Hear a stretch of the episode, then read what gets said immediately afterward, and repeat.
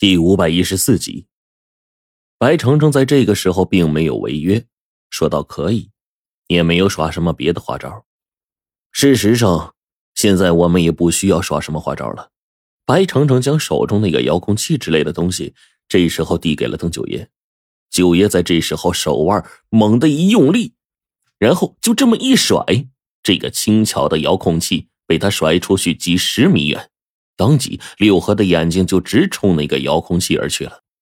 我这时候才发现六爷的腕力，好家伙，要不怎么说姜还是老的辣呀！别哭了，快过来！就在六合拼命冲过去去拿那个遥控器的一瞬间，我们就冲着冰骷髅飞快的招手。冰骷髅这家伙速度瞬间发挥到了极致，快快快快快！冰骷髅一瞬间的功夫，有惊无险的冲了回来。终于来到了我们的阵营，我们把这家伙呀一阵是仔细端详，只是受了一些皮外伤，身体呢并无大碍。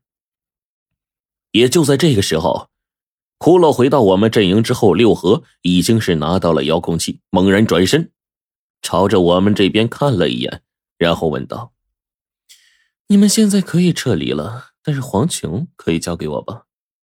我们不会撤离。”这时候，白程程忽然对六合严肃的说：“你们。”六合顿时就意识到了什么，他知道自己受骗了，然后怒道：“你们不遵守承诺！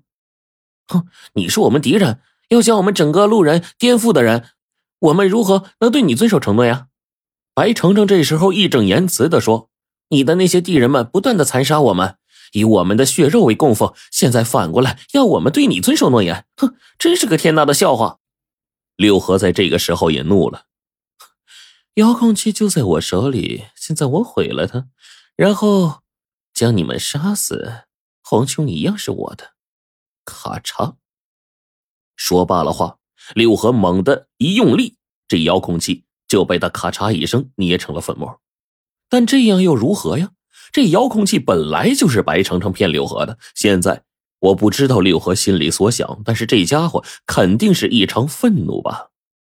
六合这时候龇牙冷笑，眼中寒芒一闪，冰窟窿被绑住的藤蔓猛然的收缩，将冰窟窿一瞬间给勒得喘不过气了。我甚至能听到他骨头被压迫的咯吱咯吱的声音。我知道不好，眼见火烈手中的法剑已经朝着冰窟窿身上的藤蔓斩去了，我唯恐这一下斩不断这个藤蔓，毕竟那些藤蔓速度这么快。那可是冰窟窿啊！我知道现在的机会十分重要，说不定错过这个机会，冰窟窿便给这诡异的藤蔓直接勒死在地。当即，我几乎一瞬间的功夫咬破舌尖，龙血吐在了火烈手中的法剑上。咔嚓一声，火烈的法剑沾染上我的血液，无物不破的情况下，斩这个藤蔓，就像斩在了一根坚实的木棍上一样。这藤蔓的威力可想而知啊！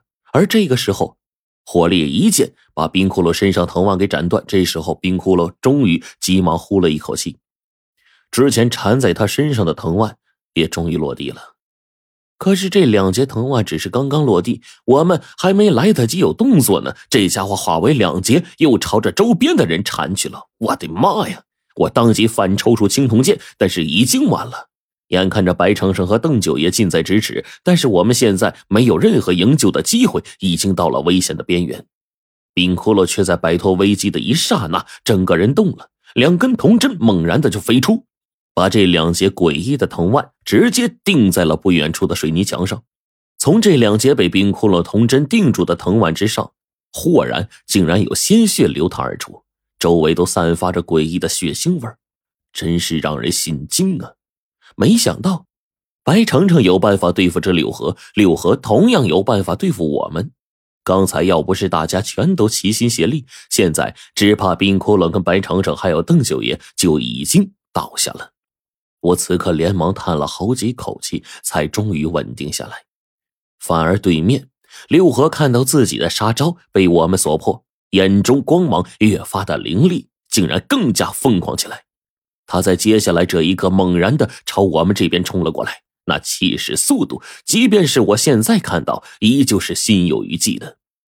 我已经被血脉改造过了，继承禁忌的血脉以及他的一些能力，但是现在面对眼前的柳河，我才发现自己差了不止一星半点就在柳河冲上来的一瞬间，我竟然莫名的开始心悸。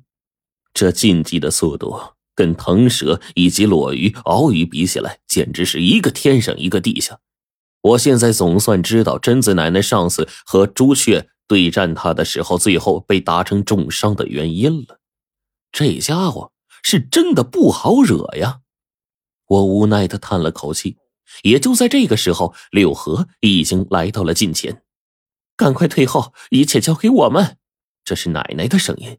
此刻猛然听到这惊喜的声音，我跟火烈他们顿时士气一振。这时候，一声朱雀的鸣叫响起了。我发现头顶的位置，不知何时小朱雀已经站在了上面。这小家伙叽叽喳喳乱叫着。这才多久不见呢？这小家伙的身体又长大了一些。眼见着贞子奶奶跟朱雀再度冲出，一前一后将六合合围。现在这一刻，场上即将面临着一场全新的阵仗。我不由得看了看面前的六合，却没想到这家伙情绪不仅不低落，甚至还十分兴奋。手下败将，上次没能杀死你们，这一次还敢动手？你们是纯粹来送死的吗？柳河冷飕飕的声音响起，我顿时就觉得背后一片凉飕飕的风在不断的吹拂着，莫名其妙的让人心里一凉。那你就试试。奶奶也并不多说，而是跟朱雀把这六合给合围了起来，然后一前一后的分开攻击。朱雀的速度一点也不逊色于六合，并且在这空旷开阔的地带，朱雀随时都能翱翔飞天。尤其现在打游击，不断飞翔在空中，找到合适的机会朝着六合袭击。这六合时间长了也是有些吃不消的。再加上这种地方本来就不是森林，甚至周围都寸草不生，他不能最大程度的操控模型，实力已经是大打折扣了。但是对于贞子奶奶来说，这是一个绝佳的机会。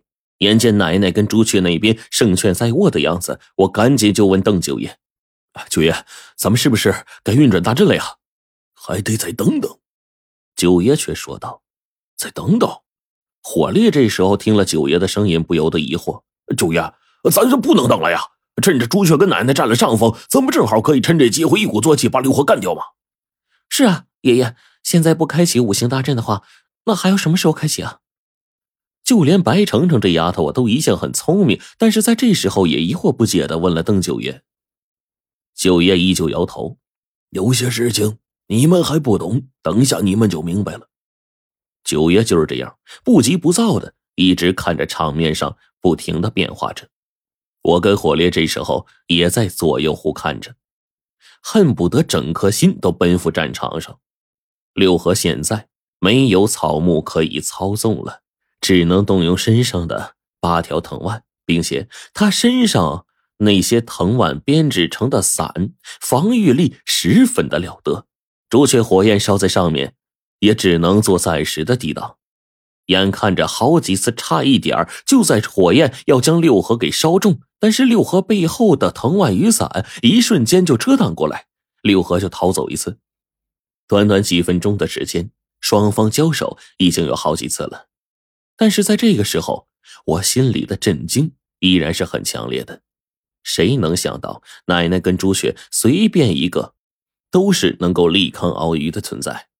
现在两两合围面前的六合，竟然占不了任何便宜，这一点着实是让人心惊啊！眼见着拉锯战在一阵一阵的对战当中过去，时间很快过去了一刻钟，邓九爷都不由得赞叹：没想到啊，在我这糟老头子有生之年，还能看到这样的禁忌之战。当真是令人心惊啊！这一生没有虚度啊！眼见着面前六合和朱雀还有贞子奶奶还在不断的交手，我知道他们现在做的一切归根结底都只是在试探，根本就不算是真正的交手。不然的话，凭着贞子奶奶和朱雀还有六合这么厉害的手段，面前这一切早就大变样了。火烈这时候不断的扯着嗓子叫，全都是一些什么加油的话。黄队。趁着这个机会，将一边的黄琼带着悄悄离开场地，送往龙王那边。六合那奔走的速度之快，简直犹如山鬼呀！两腿虽然看起来不长，但是跳跃能力极其厉害，每一步跳跃过去都能横跨好几米的距离，加上落地速度快，这奔走间的速度，就连贞子奶奶也追赶不上。于是场上的变化就开始不断的起伏着。时间不长，奶奶就开始防守起来，不断的阻止着六合逃出场地。而朱雀一面全都是目不暇接的攻击，时间一长，也终于找到六合的一个破绽了。然后在一瞬间，奶奶张口一道火箭，冲着六合而去，正中六合的肩头，引得这只禁忌瞬间一声惨叫。但是奇怪的是，奶奶的那只火箭在进入六合肩头之后，竟然根本就没有熄灭，而是在一瞬间朝着四面扩散，然后砰的一声。六合肩头的位置被炸出了一片模糊的血肉，当即黑色的烧焦皮肉连同绿色的血液在这瞬间流淌而下。六合也就是在这瞬间，身上的气势陡然一变，要变天了呀！